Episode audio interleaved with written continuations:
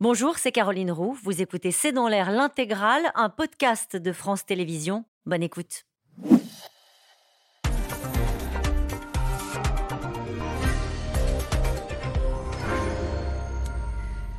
Bonsoir à toutes et à tous. Nous attendons vos questions SMS, Internet et réseaux sociaux pour alimenter notre discussion. La guerre en Ukraine a sans doute révélé les fragilités de l'armée française. Depuis l'invasion russe, impossible désormais de mettre la poussière sous le tapis comme on l'a fait pendant longtemps.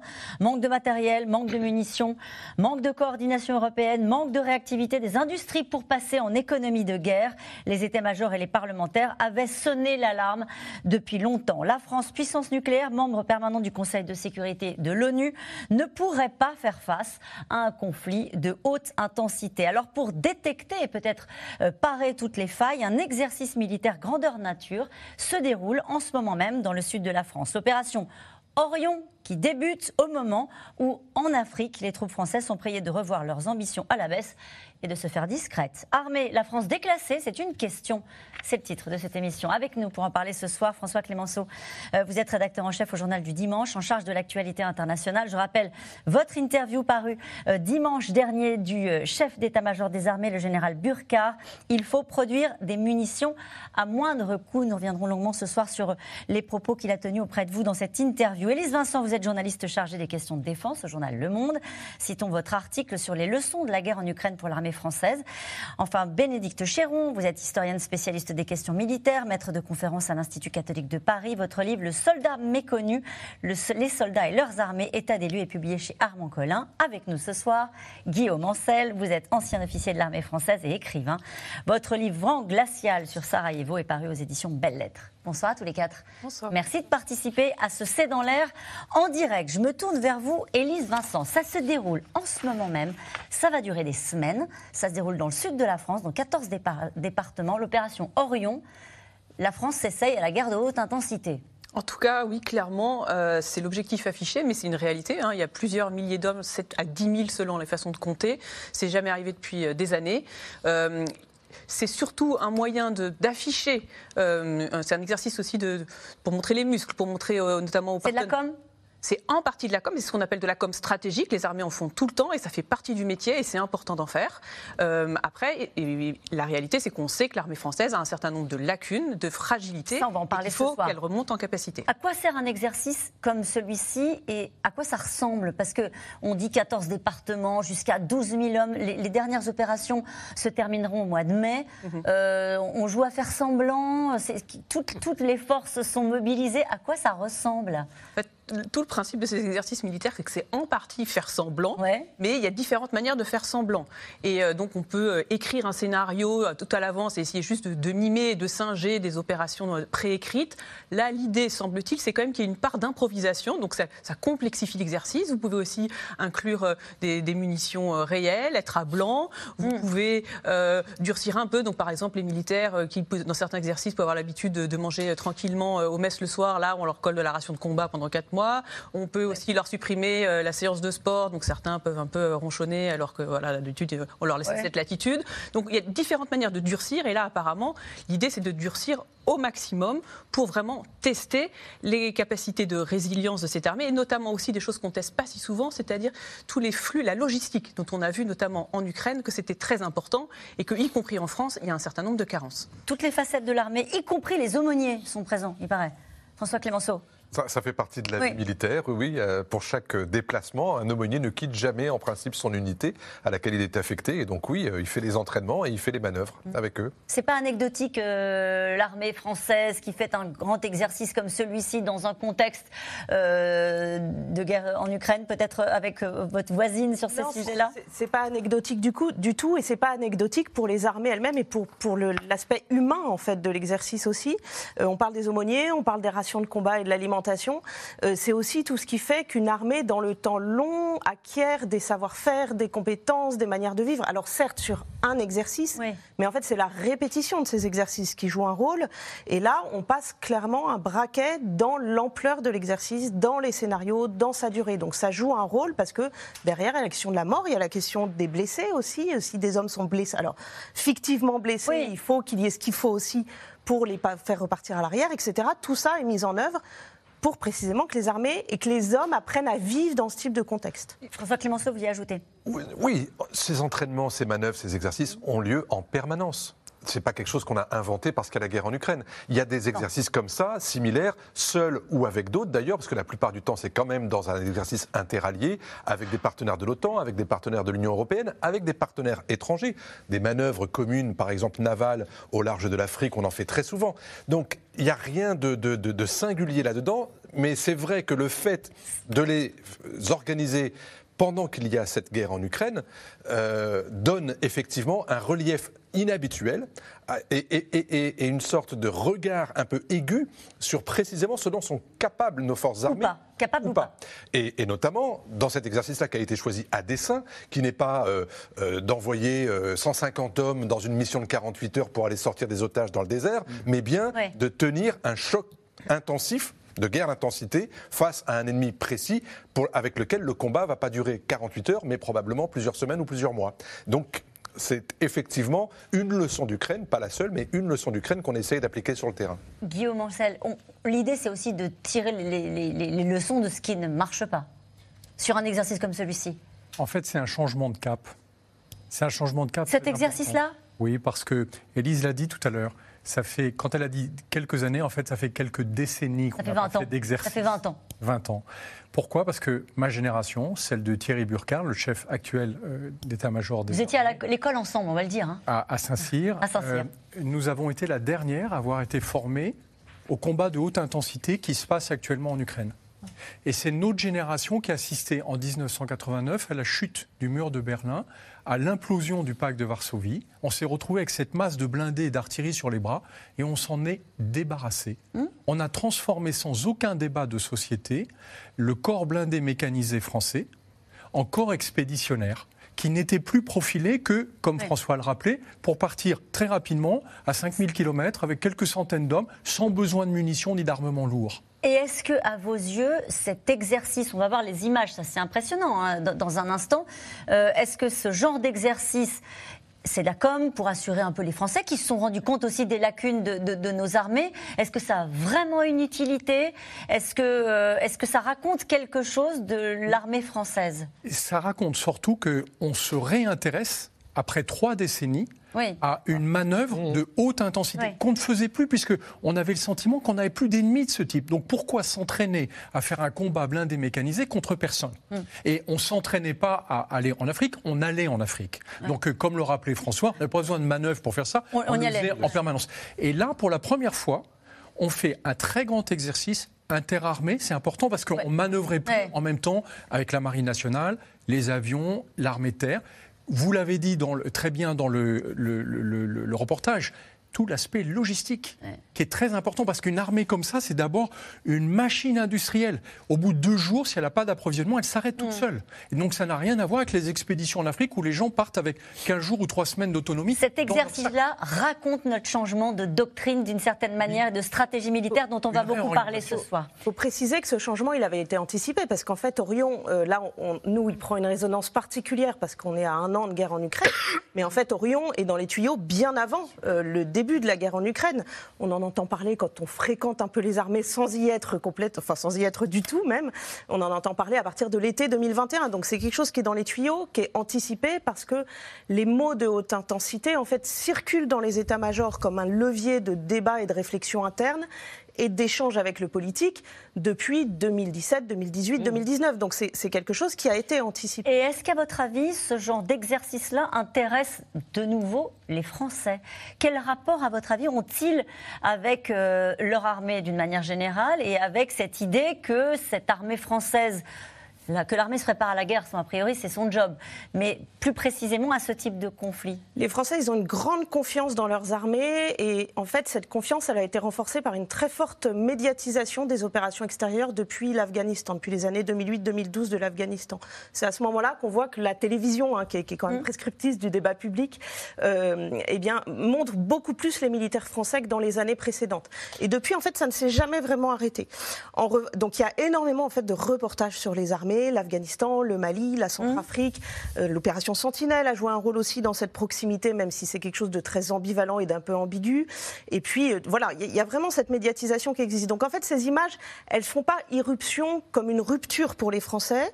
En revanche, l'explication, effectivement, de la manœuvre en terrain ouvert, puisque ça ne se passe pas dans des camps militaires, mais dans les communes, dans les champs, dans les campagnes, dans les forêts, avec une interrogation d'ailleurs sur le combat urbain, parce que les, guerres aujourd'hui se passent quand même beaucoup dans les villes, comme on le voit, et là, c'est peut-être une question aussi sur Orion. Mais il y, a, effectivement quelque chose d'un peu nouveau, parce que ça se faisait moins les manœuvres en terrain ouvert. En revanche, ce qui manque, c'est peut-être la compréhension de l'articulation de ce type d'exercice très médiatisé avec un débat stratégique plus large. Alors, justement, on va l'avoir ce débat. Il y a souvent, parfois, un petit défaut de débat stratégique à côté des reportages. Allez, en tout cas, cela fait plus de 20 ans euh, que la France n'avait pas fait ce genre d'exercice militaire pour se préparer au scénario du pire. 7000 hommes déjà mobilisés, bientôt 12 000 dans 14 départements français, avec un objectif tester la réponse de l'armée française face à un conflit de haute intensité, comme on dit désormais. Mathieu Lignot et Ariane Morisson ont suivi les premiers jours de cet exercice inédit. On est bien loin du 6 juin 44 mais ce débarquement n'en est pas moins exceptionnel. L'exercice Orion mobilise 7000 soldats français, du jamais vu depuis 30 ans. Un véhicule En débarquant des bateaux, ces légionnaires ont en tête les faits d'armes de 39-45, comme ceux de leur unité, la célèbre 13e demi-brigade de la Légion. C'est l'histoire de, l'épopée euh, euh, de, de, la 13 qui a d'abord euh, fait une première opération amphibie euh, à Narvik, qui a ensuite a rembarqué sur des bateaux pour aller en Angleterre, euh, a redébarqué en Afrique et, ensuite a réalisé le débarquement de Provence en 1944. Notre rôle est de nous tenir prêts au combat et aux affrontements.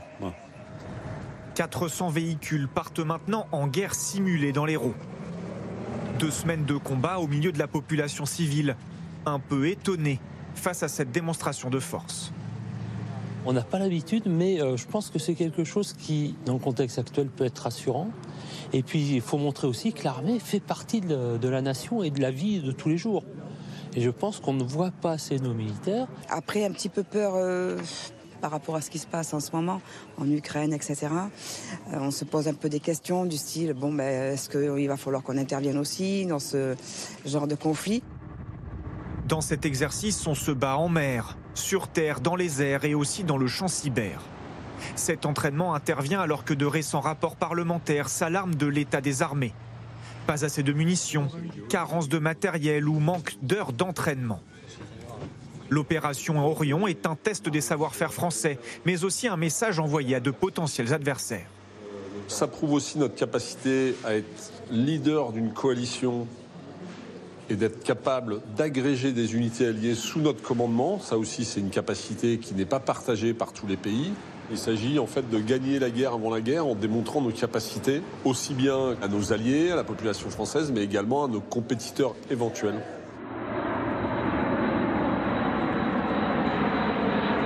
La veille, plus de 600 parachutistes ont été largués avec leur matériel derrière les lignes ennemies près de Castres.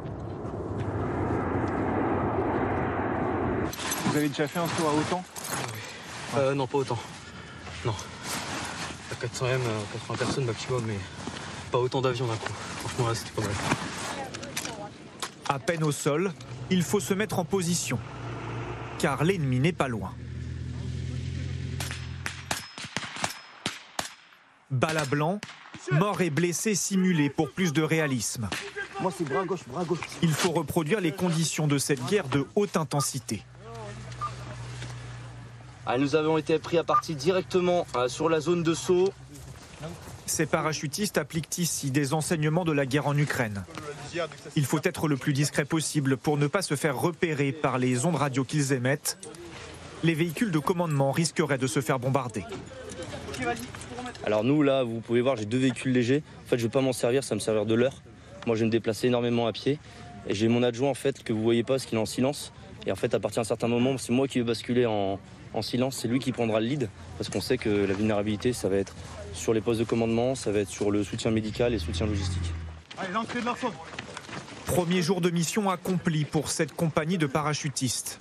L'exercice Orion va se prolonger jusqu'en mai prochain. Je me faisais la réflexion en regardant ces images. On a du mal à imaginer que ce soit euh, euh, non, mais utile vraiment cette, cette, façon de faire semblant de faire la guerre, quoi. En fait, c'est l'intérêt d'une manœuvre. C'est que quand on fait la guerre, c'est trop tard pour s'entraîner. Et donc la manœuvre, ça a pour but d'emmener les gens le plus près possible de la réalité, sans y être. Bien sûr, il n'est pas question qu'on se batte, c'est pour ça qu'ils tirent à blanc, c'est pour ça. Et en fait, on teste toute la manière de se déployer, mais de grande échelle. Et c'est ça qui change. C'est-à-dire que là, on n'est pas sur un camp, vous le disiez tout à l'heure, en train de manœuvrer tranquillement. On est avec des unités qu'on ne connaît pas forcément et qui on travaille pas forcément. Être embarqué sur un chaland de débarquement, par exemple, comme ça, c'est très particulier. Outre le fait que, comme moi, j'ai le mal de mer, mais, mais il faut arriver à bien comprendre les marins qui ont une culture complètement différente des terriens. Et quand vous avez des aviateurs au milieu, on se coordonne. Alors normalement, tout ça est appris, fait l'objet de processus. Mais ça ne fonctionne que quand on le teste en réalité, ah, en grandeur nature. C'est pour ça qu'on parle de grandes manœuvres. Ça faisait rire, mais en fait, ces grandes manœuvres sont indispensables. Et ce qu'on voit aujourd'hui en Ukraine, c'est que l'armée russe ne sait plus coordonner de grandes manœuvres. Et c'est ça qui a, fait défaut euh, dans la conduite des opérations, euh, en tout cas au, début euh, de ce conflit. Cette question de, de Gérard dans le Finistère, manque d'avions, pas de munitions, que reste-t-il à l'armée française? Un savoir-faire? C'est un peu raccourci, un peu caricaturé. Manque d'avions, une flotte de 200 avions de combat. Alors certains, évidemment, sont, euh, il y a toujours un, problème avec la maintenance, problème de savoir, euh, c'est pareil pour les chars d'ailleurs. Euh, mais euh, non, on ne peut pas dire que l'armée française aujourd'hui est réduite à, rien du tout. C'est la deuxième armée d'Europe, mais alors après, ça dépend pourquoi faire. Et c'est là où on revient au débat qu'on avait depuis le début. Si c'est pour de la guerre de haute intensité comparable à celle qu'on aurait pu mener dans les années 60, 70 ou 80 du temps de la guerre froide, évidemment que non, ça n'est plus cette armée-là. Et c'est pour ça qu'il faut qu'elle se réadapte aujourd'hui. Mais si c'est une armée capable de faire les missions qu'elle a faites, en gros jusqu'à l'opération Serval ou Barkhane, où globalement euh, les missions ont pu être accomplies avec le budget qu'il fallait, avec le matériel qu'il fallait, avec parfois même des, armements de haute précision qui étaient nécessaires pour ce genre de mission. Oui, mais on le voit bien, aujourd'hui on ne peut pas tout faire. Euh, en tout cas, euh, on ne peut pas à la fois avoir une armée en l'espace de très peu de temps qui soit capable de faire à la fois des missions style OPEX, et en même temps la guerre de haute intensité. Il va falloir choisir, et c'est pour ça que cette loi de programmation militaire qui arrive, disons qu'elle est euh, intermédiaire entre le monde d'avant et le monde d'après. Euh, et il va falloir un temps d'adaptation qui va prendre probablement beaucoup plus que six ans. Mais, euh, mais c'est ça la, difficulté. Moi, pardon, je me, je, me, souviens de mon service militaire où on, s'entraînait aussi. C'était avant la chute du mur de Berlin mmh. et j'étais dans un régiment de chars de combat. Ça n'avait rien à voir avec ce que j'ai pu voir par la suite dans, comme journaliste mmh. sur, des, dans des, sur des théâtres d'opération. J'avais l'impression que c'était deux armées presque différentes. Élise Vincent, sur euh, j'allais dire l'état de l'armée française. C'est vrai qu'à la faveur de cette guerre de haute intensité, euh, je ne sais plus s'il faut toujours dire ça, hein, bon, euh, en Ukraine, on s'est rendu compte qu'en réalité, on était, euh, j'allais dire, assez nus. C'est le chef de l'armée allemande qui a dit on me, nomme euh, patron d'une armée, euh, au fond, où, il y a, si peu de moyens. Personne ne l'a assumé comme ça en France, en tout cas pas le chef d'état-major des armées que vous avez interrogé, mais malgré tout, les Français se sont rendus compte qu'on ne pouvait pas envoyer tellement de canons César parce qu'on n'en avait pas, que la moitié de nos chars, enfin un tiers de nos chars étaient à l'arrêt. Est-ce qu'il est qu'il y a eu une prise de conscience un peu brutale? Mm-hmm de la part des Français et de la part des, de l'ensemble de la classe politique sur l'état de l'armée française euh, ce qui est sûr, c'est que les armées, elles, sont très au courant de leurs faiblesses et depuis longtemps, euh, sauf qu'elles criaient un peu dans le désert et que leur débat ne sortait pas de, leur cercle très feutré. Mm. Euh, et, effectivement, la guerre en Ukraine sert de révélateur parce que d'un coup, il faut envoyer des armes, il faut envoyer notamment des munitions et ça touche pile là où ça fait mal. C'est-à-dire qu'effectivement, mm. un des segments sur lequel on a beaucoup rogné ces dernières années, c'est les munitions. Et donc là, on ne peut pas en envoyer ou très peu. Euh, donc oui, il y a un, moment un peu violent de, prise de conscience pour tout le monde, surtout qu'en fait, on se rend compte quand même que le budget des armées, euh, c'est euh, le deuxième budget de l'État et que malgré ça, ça ne suffit pas. et la classe politique s'en empare aussi.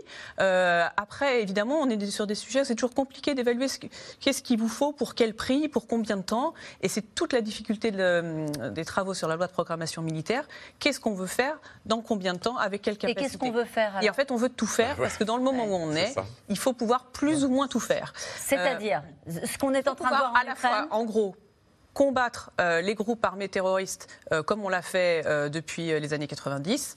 et il faudrait aujourd'hui être en mesure, si ce n'est de faire nous-mêmes la guerre en, en première ligne, comme le fait l'Ukraine, être capable de soutenir un pays allié qui serait confronté à un conflit dur avec, par exemple, une puissance étatique comme la Russie. En tout cas, du moins sur le sol européen. Mmh. Et ça, ça nécessite des capacités totalement différentes. Donc aujourd'hui, le, le, politique, donc l'Élysée, a décidé qu'il y avait une enveloppe autour de 400 milliards pour faire ça.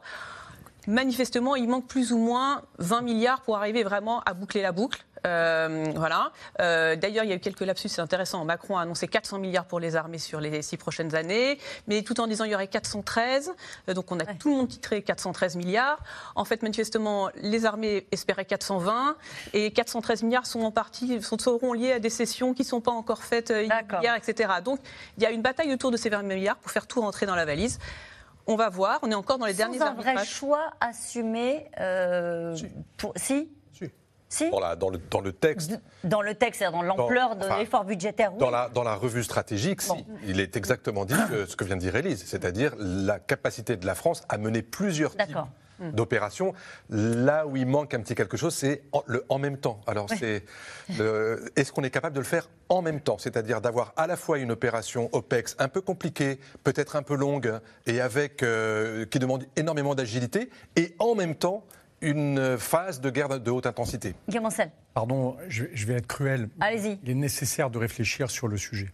D'abord, on est choqué parce que c'est la première fois depuis 30 ans qu'on a un débat sur le sujet militaire qui n'intéressait plus personne. Mm. Parce qu'on vivait uniquement notre prospérité et que finalement, comme les Allemands, on estimait qu'on n'avait plus d'ennemis et que les expéditions, c'était loin, dans des pays qui ne nous concernaient pas directement. Et là, d'un seul coup, à cause de l'Ukraine, on réalise qu'on a un immense besoin de défense. Mais si vous demandez aux militaires ce dont ils ont besoin, ils vont vous répondre, quel que soit le niveau de dépense, le double.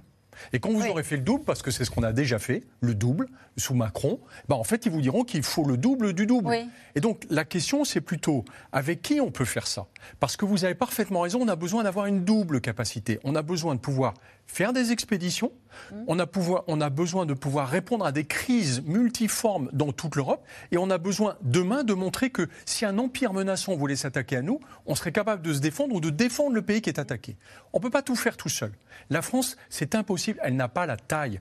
La seule puissance qui a la taille pour faire ça, c'est l'Europe mais ça veut dire qu'on ne parle plus de loi de programmation militaire, on parle de loi de programmation européenne. Et ça, les militaires français n'y arrivent pas, ni nos politiques. Personne n'y arrive en Europe, c'est la souveraineté nationale. On entendait tout à l'heure ce militaire disant c'est une façon de montrer que la France peut être leader d'une coalition, mais leader. Euh, Et la France n'a plus de sens dans ce conflit. La France toute seule serait écrasée en quelques jours. Burkhardt l'a dit dès le début de la guerre, la France tiendrait 15 jours à la place de l'Ukraine. Donc, est-ce que la France veut faire Non, parce qu'elle serait soutenue par d'autres pays. Mais bien sûr, mais c'est ça qui est important. C'est l'Union européenne qui constitue une force et pas la France ou l'Allemagne ou l'Italie seule. Mmh on, parle du débat. En fait, il faut quand même être lucide sur le fait que ce qui se passe en Ukraine jette la lumière sur nos difficultés, nos faiblesses, nos forces aussi, pour une part, sur ce qu'on sait faire et pas faire.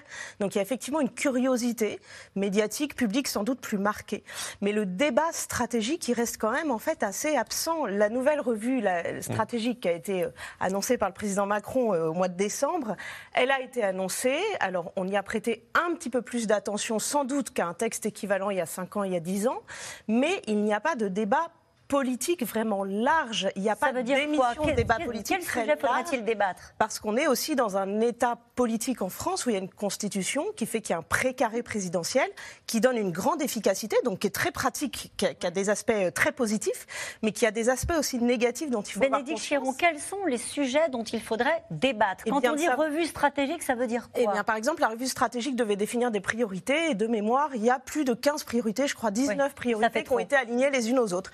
Et en fait, on n'a pas de de, personnel politique qui va s'asseoir ensemble, échanger des arguments, quitte à ne pas être d'accord pour qu'on puisse, in fine, ayant, euh, ayant, échangé des arguments, faire se dégager un consensus sur des priorités. Et ça, dans une démocratie, en fait, ça pose un certain nombre de problèmes, parce que ça ne permet pas aux citoyens de comprendre ce qu'on fait de leurs impôts et comment on articule la dépense à des objectifs. Les militaires demandent toujours plus, mais là où il faut poser des arbitrages, il faut que ces arbitrages soient compris et entendus. Dans la question qui était intéressante de Gérard, dans le Finistère. Il disait manque d'avions, pas de munitions. Et c'est ça aussi qui a choqué les Français, c'est ce rapport parlementaire où, au fond, on s'est rendu compte qu'on tiendrait combien euh, 15 jours. C'est ça, 15 jours, et qu'on n'avait pas de réserve. On a un président qui dit il faut passer en économie de guerre. On nous dit qu'il faut combien pour produire des Césars?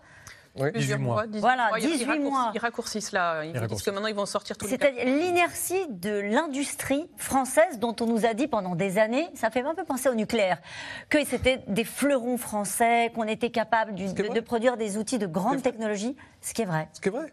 Mais pas suffisamment. Et puis on a changé de Mais pas suffisamment jusqu'à la guerre en Ukraine.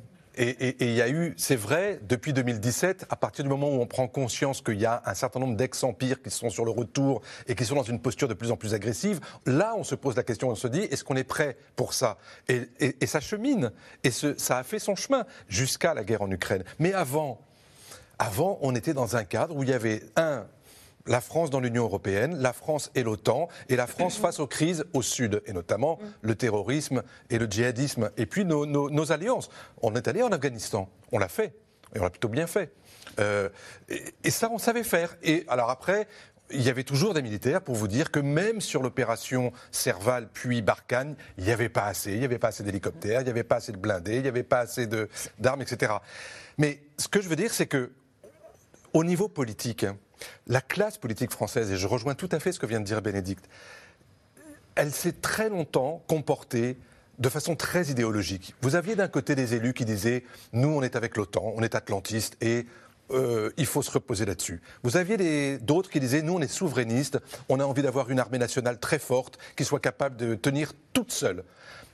Ni les uns ni les autres n'avaient raison. Et vous avez par-dessus euh, un travail parlementaire qui n'a peut-être pas non plus été fait. C'est pas uniquement le chef de l'État tout seul qui décide. C'est aussi avec une structure et c'est aussi avec une industrie de défense. Et je reviens à ce que vous disiez, Caroline si vous avez des industriels de la défense qui ne sont pas là uniquement pour servir les intérêts de l'armée dans, dans ses besoins, l'armée, elle exprime ses besoins. Et puis mmh. ensuite, vous avez les industriels qui proposent et au milieu, vous avez l'État qui tranche. C'est comme ça que ça fonctionne. Mais pendant très longtemps, ce schéma-là, il a plus ou moins bien marché, avec des succès technologiques forts qui ont mis parfois du temps à s'exporter, certes, mais qui ont marché. Ça aussi, on le découvre, pardonnez-moi, je vous coupe, mais on découvre dans ce conflit-là, on nous parlait des Rafales, on nous parlait des Leclerc, euh, de la très haute technologie française, et puis on se rend compte qu'en fait, c'est pas du tout ce dont on a besoin sur le terrain, qu'on n'arrive pas forcément à les utiliser. Cette phrase magnifique, c'est dans votre journal mmh. euh, du chef d'état-major des armées qui dit L'époque du sur-mesure est terminée, place au modèle IKEA avec des bibliothèques à monter, à monter qui tiennent dans un coffre.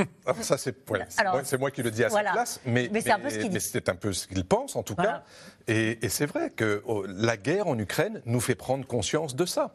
L'idée d'avoir à se battre contre, alors seul ou à plusieurs, contre des ex-empires qui ont une forme de brutalité dans l'intensité des guerres qu'ils mènent, oui, il va falloir faire peut-être un peu plus simple, un peu plus rustique, euh, plutôt que d'être dans la grande précision technologique. Faire moins cher aussi. et moins cher. Je pense qu'il y, a un exemple qui est emblématique de cette transformation. C'est le général Burkhardt lui-même. C'est un général qui a fait pratiquement toute sa carrière dans la Légion étrangère. C'était un spécialiste des expéditions à l'étranger. Format très léger, parce qu'il a été plutôt parachutiste, donc on emporte très peu de choses, il faut le porter sur le dos, et on se contente de ce qu'on a. Et on fait avec. Et on n'a besoin de rien. On n'a pas besoin de munitions, on n'a pas besoin. On a, mais uniquement ce qu'on a emporté. Et le fait que ce soit Thierry Burkhardt qui dise aujourd'hui il faut réfléchir à un autre système d'armée. Ça veut dire qu'on change radicalement de cap. Et je vais le mettre en rapport, à cause de sa couleur verte, avec les verts. Quand on entend Yannick Jadot au début de l'opération en Ukraine et qui dit il faut soutenir l'Ukraine, ça a choqué tout le monde en France. Dire les Verts qui commencent à prendre position. En Allemagne, ce sont les Verts qui ont emporté une vraie majorité autour d'eux. Mais bien sûr qu'il faut soutenir l'Ukraine. Donc aujourd'hui, plus personne ne peut être neutre ou insensible au phénomène de guerre. Et c'est à ça qu'il faut qu'on réfléchisse. Et moi, je vous rejoins sur le fait que ça doit être un débat de société et non plus un débat enfermé dans l'Élysée et entre quelques généraux qui cherchent, pardon, mais à préserver leur promotion plus que à l'avenir du système militaire. Est-ce que ce serait une erreur de se dire dire qu'il va falloir tirer les leçons de ce qui se passe en Ukraine. Donc ça veut dire changer complètement de braquet, passer de la haute technologie à la munition à bas coût qu'on produit en masse dans des usines françaises ou européennes. Est-ce qu'à vos yeux, ou est-ce qu'il y a un débat dans les armées en ce moment de se dire, est-ce qu'il ne faut pas plutôt prévoir le coup d'après? Euh, Est-ce qu'on ne sera pas de toute façon en retard en se calquant sur le modèle ukrainien? Ah Si, c'est toute la, la, difficulté du débat actuel. C'est-à-dire que les armées se disent, il ne faut pas tout relire à l'aune de la guerre en Ukraine, mais quand même un peu. Et donc, du coup,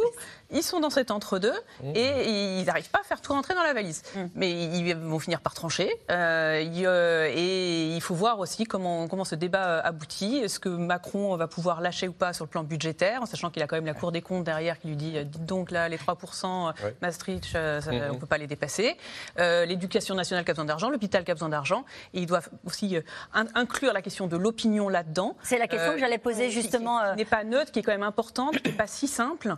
la, question du coût des équipements militaires, elle n'est pas évidente. On sait aussi qu'elle augmente avec les années, que tout devient de plus en plus cher. Même s'il vous faut des drones pas chers, beaucoup d'autres équipements coûtent de plus en plus cher, euh, parce que les, innovations technologiques coûtent de plus en plus cher. Donc effectivement, après, il y a des, il y a des débats peut-être à avoir importants qui sont aujourd'hui, faut-il plus s'adosser à l'OTAN, notamment sur le plan notamment technologique sur le cœur, notamment souvent, on parle, on n'en parle pas beaucoup, mais les, les, réseaux, les données, les télécommunications, hmm. les satellites, c'est des débats très techniques, euh, très feutrés, classifiés, mais au, cours, il y a les vrais enjeux aujourd'hui parce qu'en fait, c'est des investissements colossaux et savoir est-ce qu'on les fait, est-ce qu'on ne peut pas les faire, on n'est plus dans le game, on n'est plus dans le jeu, excusez-moi. Hmm. Euh, est-ce qu'on le fait avec l'Europe? Mais en fait, on voit que l'Europe, c'est pas si simple. Ça veut dire renoncer à une partie de notre souveraineté sur la maîtrise du renseignement, par exemple en envoyant des satellites, logoter autant et en se disant on partage tout. Voilà, non, ça peut-être. Résume. La, question du partage du renseignement, je crois, ah, encore un, autre débat. Mais en tout cas, euh, sur, notamment sur la question de, de, stockage des données, du partage de l'information, il, y a des. Vous avez évoqué le, sujet de l'opinion publique et des Français et de leur rapport aux armées en disant, en gros, il va falloir susciter de l'adhésion. C'est-à-dire, si on met davantage de budget pour les armées, il va falloir que les Français euh, soient d'accord. Euh, la question des réservistes peut-elle aider, justement, en sachant que c'est un objectif du ministre des Armées de doubler le nombre de réservistes en France, il n'y en a pas beaucoup, il y en a 40 000, on est passé à 80 000. Est-ce que ça, ça peut susciter une forme d'adhésion, d'intérêt On voudrait passer à 80 000, on n'y est pas. Hein. Euh, oui, ça pourrait, mais en fait, la réserve, ce n'est pas la solution à tout. C'est-à-dire que dans le débat public français, euh, il y a un problème, c'est que dès qu'on parle de lien entre les Français et leurs armées, on va trouver des espèces de gadgets, pardon de le dire comme ça, non pas que les réservistes soient des gadgets, mais il y a des mots-clés qui sont cités dans le débat public qui préservent service militaire, SNU, etc. Service, national. service national, on va dire résilience, on va mettre cohésion nationale pour emballer tout ça et on va penser qu'on a trouvé la solution. Et en fait, on sait que la réserve, euh, c'est très difficile à faire monter en puissance parce que ça impose un, mode de fonctionnement entre la société civile et les milieux militaires qui impose de fluidifier un certain nombre de circuits. Donc ça veut dire quoi bah, concrètement? C'est permettre, c'est faire en sorte, par exemple, que les employeurs autorisent très facilement les réservistes à partir sans forcément que ça ait été anticipé dix mois à l'avance euh, dans les planifications des travailleurs qui sont présents ou pas dans l'entreprise. Et de pouvoir dire, par exemple, lui, je vais le laisser partir deux jours, parce que là, il y a deux jours, on a vraiment besoin de lui dans tel service, mais ça suppose aussi que l'administration du ministère des Armées soit capable d'appeler des réservistes de manière très courte, très rapide, mmh. sans qu'il y ait une paperasse énorme à remplir et des formulaires à fournir. Donc ça, c'est pas gagné. La seconde chose, c'est que sur tout ce qu'on dit, en fait, dans le débat public, la grande chose, la grande difficulté à faire comprendre à l'ensemble des citoyens ce dont on parle, c'est une question de temporalité. C'est qu'en fait, tout ce qu'on dit, c'est des cycles qui sont enclenchés pour 10 ans, pour 20 ans, y compris sur la réserve, y compris en termes de recrutement. Pour l'armée de terre qui a des recrutements même limité par rapport à ce qu'ils souhaiteraient, évidemment les terriens, mais des recrutements importants. Quand on recrute des militaires, en fait, c'est long d'enclencher des processus de recrutement. C'est long de former des militaires, c'est long de former des cadres pour les encadrer. Et en fait, on est content de ce que fait notre armée, parce qu'on a une armée qui est très encadrée, donc avec des gens qui sont éthiquement très cadrés. Ça n'empêche pas les dérapages, mais euh, qui sont très encadrés. Tout ça, ça prend du temps, ça prend 10 ans, ça prend 20 ans. En tout cas, au Sahel, euh, l'armée française a été priée de se faire discrète. Emmanuel Macron en tournée en Afrique à partir de demain promet de rompre avec les vieilles habitudes et imagine des bases militaires sur place, mais co-gérées avec les armées locales, une façon de tenir ses positions malgré tout quand la Chine et la Russie avancent leurs pions sur ces terrains. Walid Berissoul et Christophe Roquet. Une nouvelle tentative de prendre un nouveau départ entre la France et l'Afrique. À la veille d'une longue tournée diplomatique sur le continent, Emmanuel Macron a donné le ton hier soir. Pour moi, le moment que nous sommes en train d'inaugurer consiste à aller au bout du changement et d'être exigeant avec nous-mêmes. Et d'accepter de nous débarrasser pour de bon de réflexes, d'habitudes, aussi d'un langage qui sont aujourd'hui, en quelque sorte, notre handicap. Au fond, de dire très clairement, dans tous ces domaines, que l'Afrique n'est pas un précaré. Le chef de l'État prend ses distances avec une autre expression qui fâche, base militaire française. C'est la principale annonce de l'Elysée. À l'exception de Djibouti, l'armée française va réduire sa présence au Sénégal, en Côte d'Ivoire, au Gabon et au Tchad. Dans son ancien précaré, la France entend se faire beaucoup plus discrète. Notre modèle ne doit plus être celui de bases militaires telles qu'elles existent aujourd'hui. Demain, notre présence s'inscrira au sein de bases, d'écoles, d'académies qui seront co-gérées, fonctionnant avec des effectifs français qui demeureront, mais à des niveaux moindres, et des effectifs africains. Pourquoi? Parce que les bases telles qu'elles sont aujourd'hui sont un héritage du passé. Et elles sont, il faut être lucide, un prétexte pour beaucoup d'opposants de la France et parfois un prétexte pour ne pas régler les problèmes politiques sur le terrain. L'ex-puissance coloniale, violemment contestée, comme ici au Burkina Faso. Le pays est en proie à une insurrection djihadiste, mais il y a dix jours, l'armée française a officiellement mis fin à son opération Sabre. Chassée par les nouvelles autorités, une junte militaire hostile à la France. La vision de la transition aujourd'hui, c'est que euh, c'est les Burkinabés eux-mêmes euh, qui vont consentir le sacrifice pour la libération de notre territoire, pour euh, la reconquête de l'intégrité du territoire. Même scénario quelques mois plus tôt au Mali. Après près de dix ans d'opération Barkhane, Paris a retiré ses troupes au profit d'une autre puissance dont les couleurs s'affichent ostensiblement dans les manifestations anti-françaises. Il y a quelques jours, le chef de la diplomatie russe était pour la première fois à Bamako. Monsieur le ministre, nous assumons votre présence ici. Nous vous accueillons les bras ouverts. La Russie est ici à la demande du Mali et la Russie répond de façon efficace. Nous et nos amis maliens, ainsi que l'écrasante majorité des autres pays africains, considérons qu'il est nécessaire d'oublier cette approche de l'Afrique comme une métropole coloniale. Vu comment les Occidentaux ont annexé et exploité ces territoires, ce continent, il devrait s'habituer au fait que le monde a changé. Dans un monde où la guerre se mène autant sur le front que dans les esprits et sur les écrans, la milice privée Wagner a tout besoin de renfort, mon ami. A fait de la France la cible prioritaire de sa propagande en Afrique. Mais une autre puissance militaire, et pas n'importe laquelle, regarde elle aussi vers l'Afrique les États-Unis cherchent à y contrer l'influence grandissante de Moscou. Nous voyons la Russie employer des mercenaires à travers le continent, et cela est également déstabilisant. Je crois que cela mérite d'y prêter attention. Washington aurait récemment proposé d'envoyer des instructeurs militaires en Centrafrique, à condition pour la Centrafrique de rompre avec la milice Wagner. Et cette question, la France, est-elle encore capable d'assurer sa posture de grande puissance, François Clémenceau?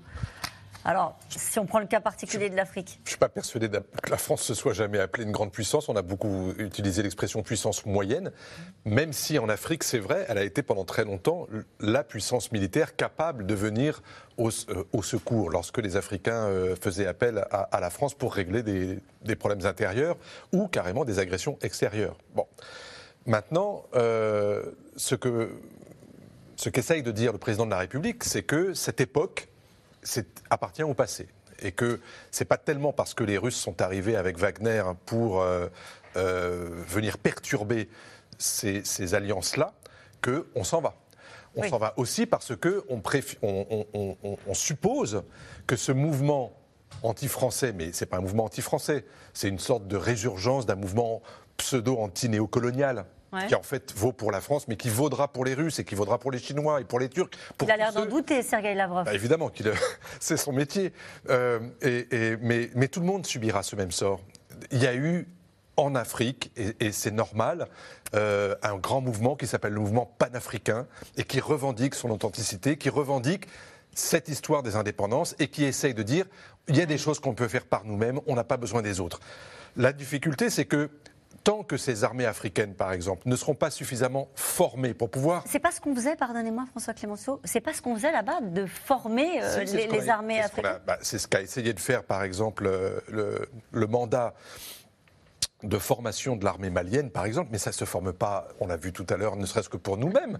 Une armée, ça ne se forme pas en 3 ans, en 5 ans ou en 10 ans. Ça prend beaucoup plus de temps. C'est une génération qu'il faut former. Surtout quand les effectifs de départ sont quasiment ridicules. On, avait en Afrique des armées qui étaient soit des armées d'opérette, soit des gardes présidentielles, soit des armées assez combatives, mais pour se battre contre des rebelles. C'est-à-dire, par exemple, l'armée tchadienne. Et on s'aperçoit que ni les unes ni les autres ne sont capables de, battre sur le terrain des organisations terroristes qui ont des moyens de, totalement asymétriques. Donc, l'armée française a essayé de faire ce qu'elle a pu. Elle a rencontré au bout de dix ans une certaine lassitude, mais c'est normal des opinions qui, sur place, sont en plus instrumentalisées les unes contre les autres et qui disent essayons autre chose.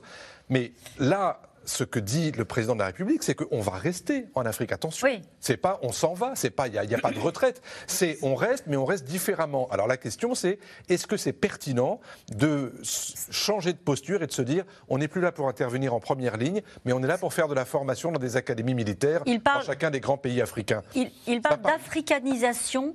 Euh, et de mutualisation de ces bases.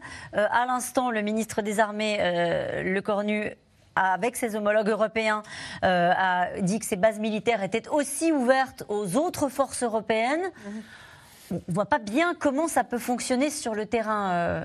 En fait, l'entreprise dans laquelle se lance euh, M. Macron, c'est une entreprise de désilhouettage. C'est un mot issu du renseignement, mais en gros, l'idée, c'est on garde à peu près le même dispositif, on va envoyer quelques signaux disons qu'on retire quelques troupes, mais on, reste les mêmes. Enfin, mais, mais, du coup, on va essayer de changer les mots, on va essayer de faire en sorte qu'on ne prononce plus jamais le mot base militaire française en Afrique, euh, de changer les vocables, la sémantique, on va essayer de changer euh, la, finalité, donc ça ne sera plus des bases mais des académies. Euh, voilà, on, fait, va faire tout un travail de, de détricotage qui est éminemment compliqué, qui va sans doute prendre du temps, il n'est pas sûr que ça réussisse. Mais c'est le pari aujourd'hui euh, de M. Macron.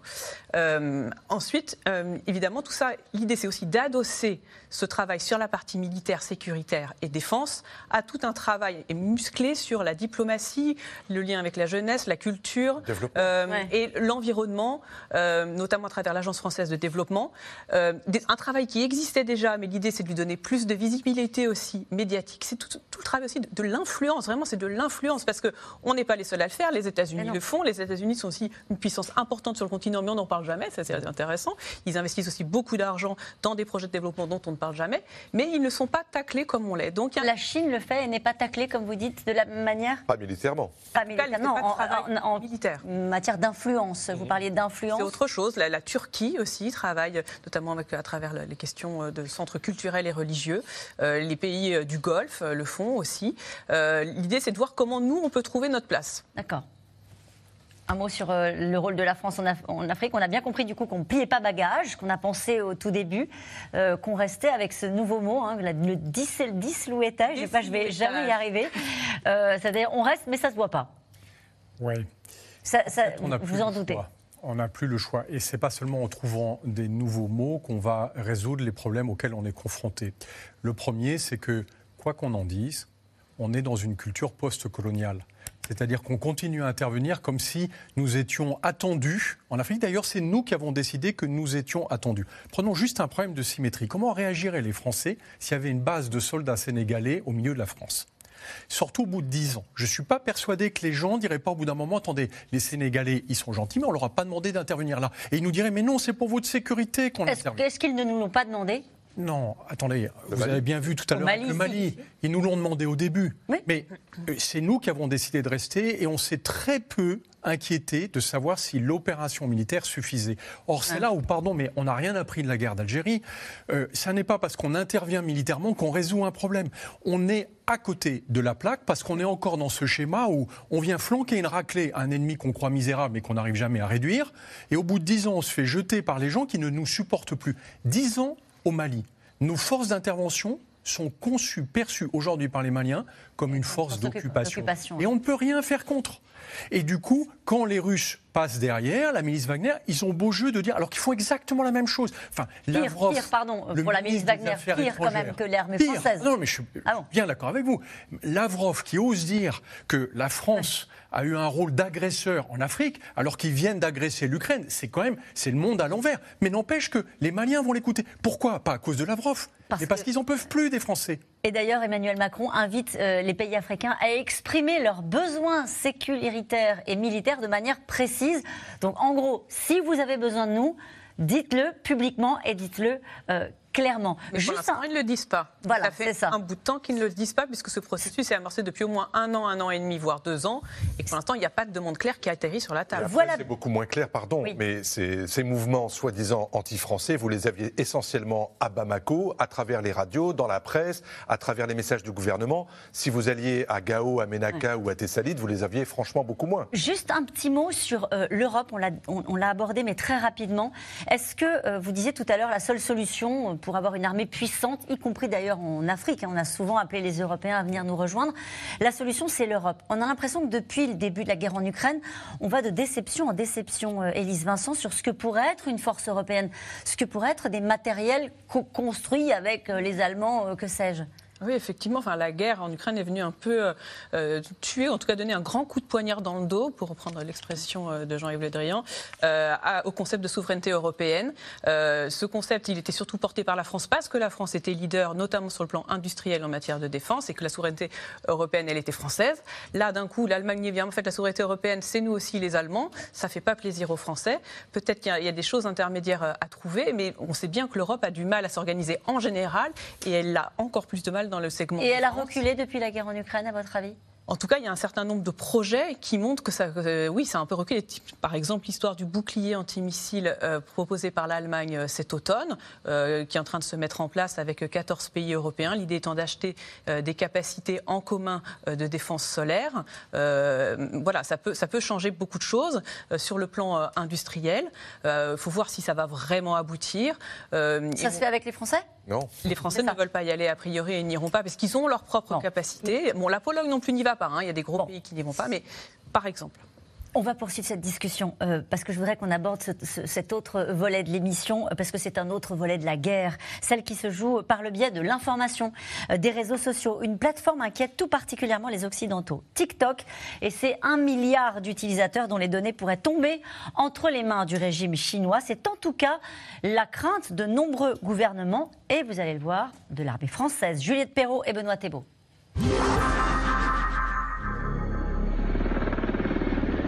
La guerre, filmée par des civils depuis leurs fenêtres. Ce 24 février 2022, les Ukrainiens assistent, médusés, à l'arrivée des troupes russes dans leur pays. Des hélicoptères, des chars.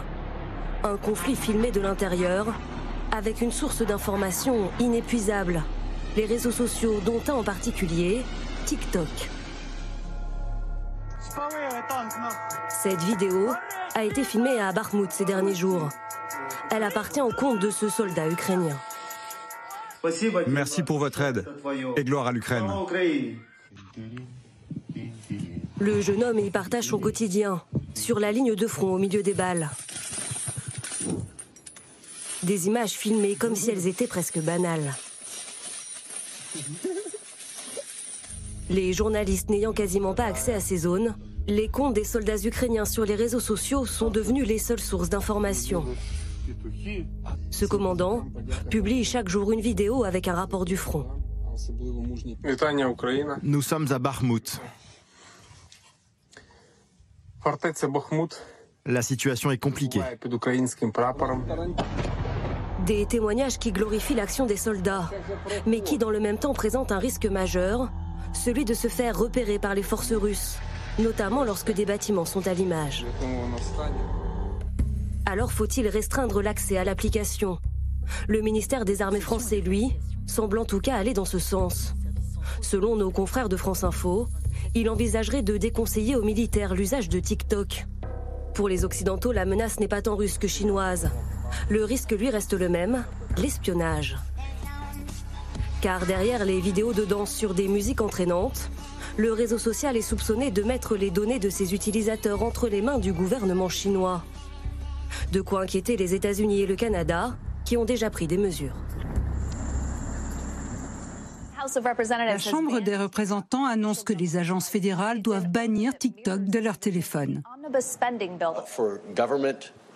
Nous pensons qu'il est mieux que les employés gouvernementaux n'aient pas accès à TikTok pour des raisons de sécurité. Même chose à la Commission européenne pour, dit-on, protéger l'institution. Cette décision a été prise compte tenu du contexte actuel, où nous avons beaucoup d'alertes dans le domaine de la cybersécurité. Mais le risque d'espionnage est loin de se limiter à TikTok. Pour le constater, retour en Ukraine. Dans les premières semaines de la guerre, des Russes se sont fait géolocaliser par des applications de rencontres type Tinder installées sur leur téléphone. Quelques mois plus tard, ce sont leurs téléphones toujours qui permettent aux Ukrainiens de les localiser en nombre à Makivka. L'Ukraine frappe, 89 militaires russes sont tués. Rien d'étonnant pour cet expert en télécommunications. Ils utilisent en fait des téléphones civils. Or, dès que vous utilisez un téléphone civil, c'est-à-dire celui que tout le monde a, eh ben, évidemment, c'est très facile d'intercepter la communication, la position et toutes les informations qui vont avec. Loin du front, en revanche, téléphones et applications restent de formidables outils de communication, avec notamment des influenceurs militaires, des miltok comme on les appelle, comme cette américaine. Suivie par plus de 600 000 personnes sur TikTok, elle se filme sur le terrain et raconte son quotidien au sein de l'armée américaine. Là, on a des tacos au bœuf. Ça, c'est du riz et des haricots. On va tester. Des rations. Et des tirs à balles réelles sur fond de musique. Un exercice de communication sans filtre, mais sans savoir vraiment qui est derrière. Un paradoxe de plus dans cette nouvelle guerre de l'information. Votre réaction à ce reportage, Élise Vincent? Il y a une crainte euh, de la part de l'armée française sur l'usage qui peut être fait des données de ces applications-là et en même temps une fascination pour euh, l'usage qu'on peut faire de ces réseaux sociaux pour à la fois vendre l'armée, euh, l'image de l'armée, et aussi pour l'utiliser même sur le, conflit, terrain de guerre. Oui, effectivement, je pense qu'il y a plusieurs débats qui se superposent.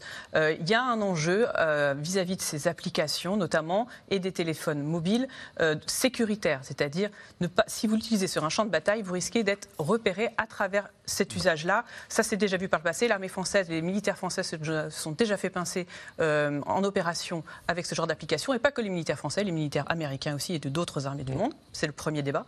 Ensuite, il y a un autre débat plus large sur ces applications euh, en général, euh, notamment chinoises comme TikTok, euh, posent des questions sur la sécurité de vos données, sur l'usage qui en est fait à la fin, sur le lieu où elles sont stockées et l'usage peut-être qui sera fait en termes de peut-être de renseignement.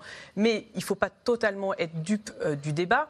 Ce qui se joue derrière, c'est la bataille entre le monde des réseaux sociaux et des applications américaines contre les applications et les réseaux sociaux chinois. Et là, il y a une tentative aussi un peu de faire la, séparation euh, à partir de TikTok, parce que par exemple, je n'ai pas entendu l'armée française s'inquiéter de l'usage d'Instagram ou de l'armée américaine s'inquiéter de l'usage d'Instagram, ou pas de chose pour les Ukrainiens. qui considèrent que c'est moins grave de récupérer des données si c'est un pays membre de l'OTAN que si c'est. La question, c'est derrière la question encore plus haute des valeurs. Est-ce que l'usage de ces données et leur stockage par euh, une démocratie ou par un régime autoritaire euh, euh, euh, donne la même chose à la fin. Et aujourd'hui, un certain nombre de pays considèrent que ce n'est pas la même chose. regardez cette question de Félix en Loire-Atlantique. La principale guerre n'est-elle pas celle de l'information avec vous, Bénédicte Chéron? Si, mais c'est. Enfin, oui, oui, bien sûr. Mais en fait, l'information en temps de guerre, elle fait partie de la guerre euh, de toute façon. Mais en fait, comme en temps de paix, j'ai envie de vous dire. C'est-à-dire qu'il n'y a pas de, il n'y a pas d'information qui ne revête, quel que soit le secteur dont on parle et le sujet politique ou social dont on parle, une valeur stratégique.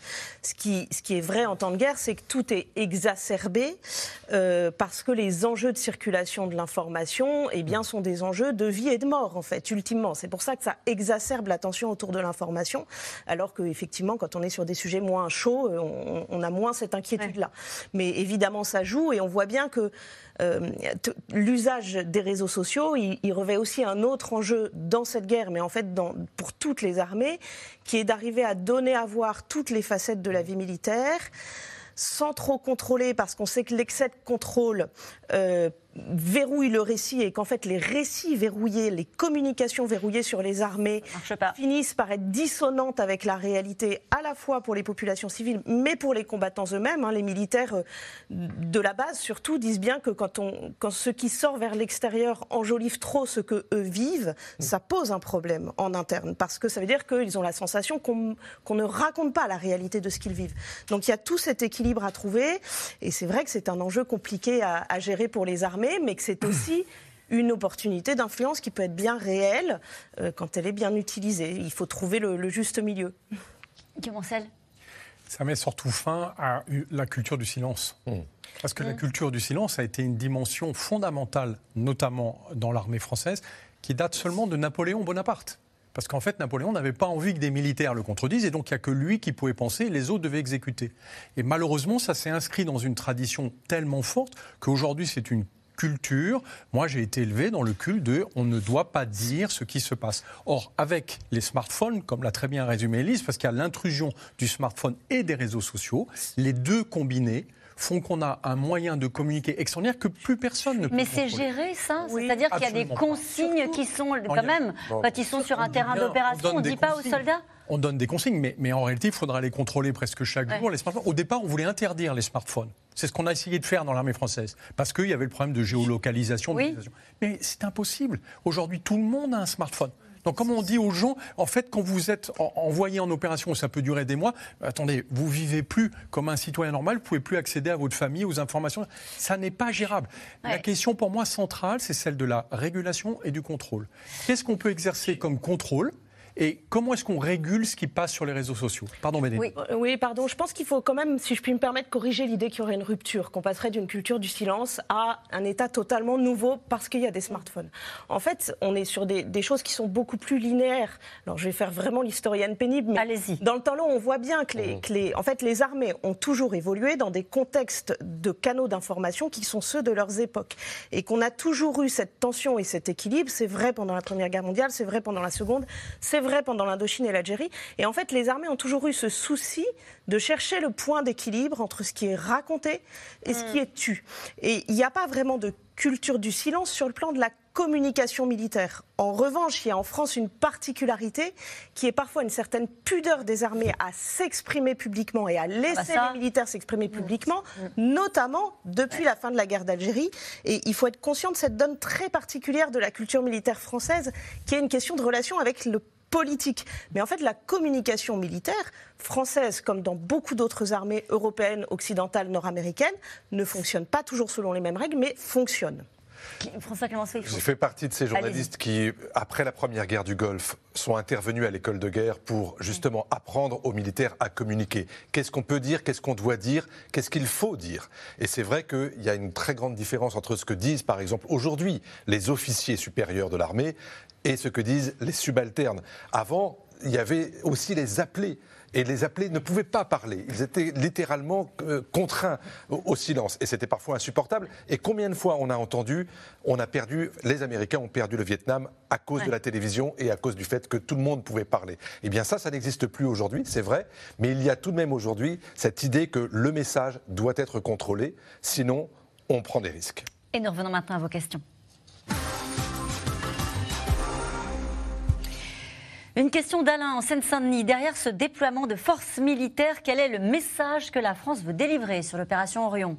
En cours en ce moment même. Elle veut montrer qu'elle euh, est forte et qu'elle peut assurer la coordination d'un nombre important d'hommes, euh, notamment avec d'autres pays, euh, dans une hypothèse de conflit de haute intensité qui pourrait par exemple se passer sur le flanc est de l'Europe. On peut, pardon de l'expression, se planter sur un exercice comme celui-ci. On peut rater une opération d'entraînement? Oui, on peut et depuis peu, les armées, notamment la France, a, peut communiquer sur le, les rétextes, le, retour d'expérience euh, de ce qui se passe pendant ces exercices. Alors c'est un exercice de communication choisi, mais il peut dire voilà là-dessus on était mauvais, on pense qu'on peut s'améliorer.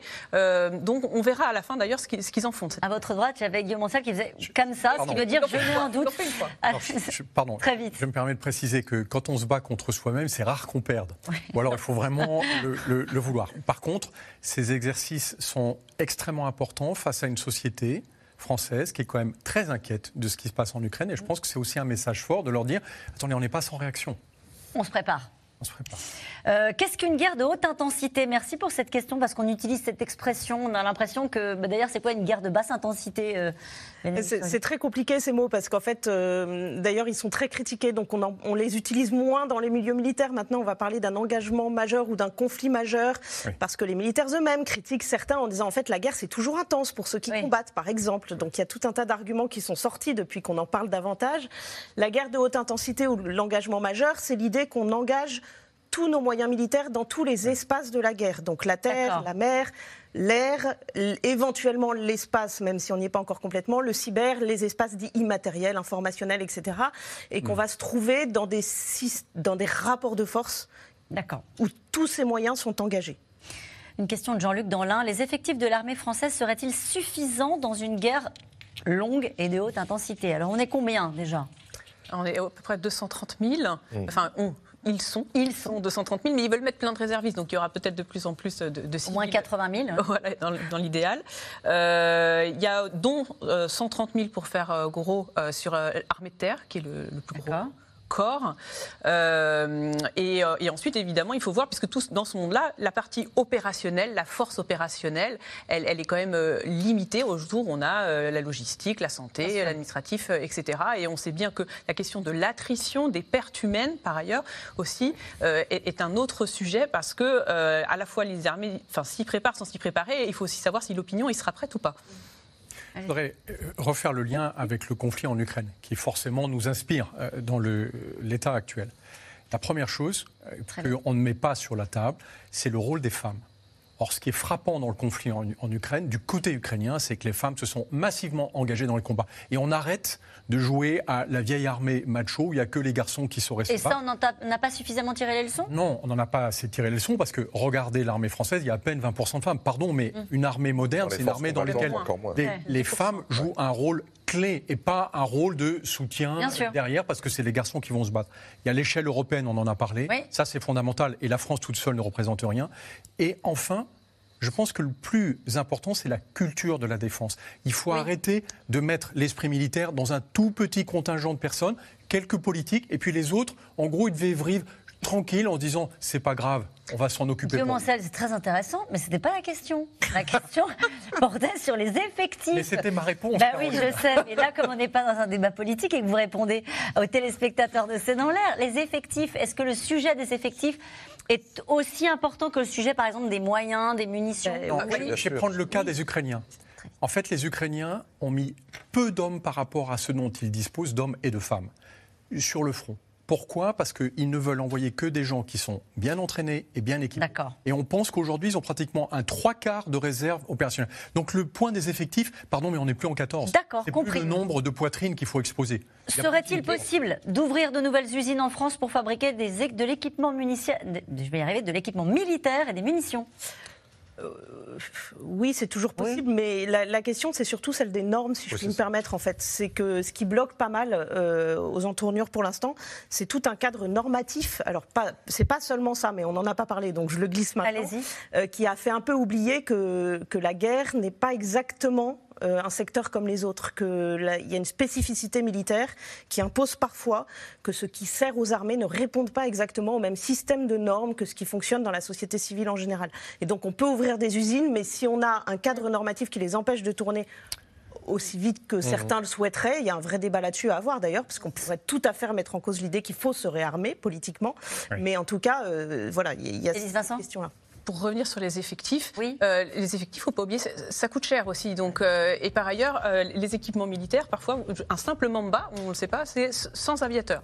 Voilà. Ah oui. Donc, donc c'est pas si simple. Et même le fameux débat autour du deuxième porte-avions, il n'a pas forcément avancé parce que la marine disait mais on aura du mal à recruter. Dernière question quand même, Marc en Haute-Savoie, la France tiendrait 15 jours en cas de conflit, mais elle a l'arme nucléaire, non François Clémenceau Oui, mais justement, c'est précisément pour ne pas avoir à se servir de l'arme nucléaire qu'on développe une armée qui est capable de faire une guerre conventionnelle. Et après, la question, c'est de savoir jusqu'à quelle intensité cette guerre peut euh, se dérouler, jusqu'au moment où on peut éventuellement menacer, mais ce n'est pas tellement dans la doctrine française de menacer, mm. c'est de juste de rappeler qu'on a cette assurance vie qui s'appelle l'arme atomique. Merci à vous tous et nous on se retrouve demain. Belle soirée.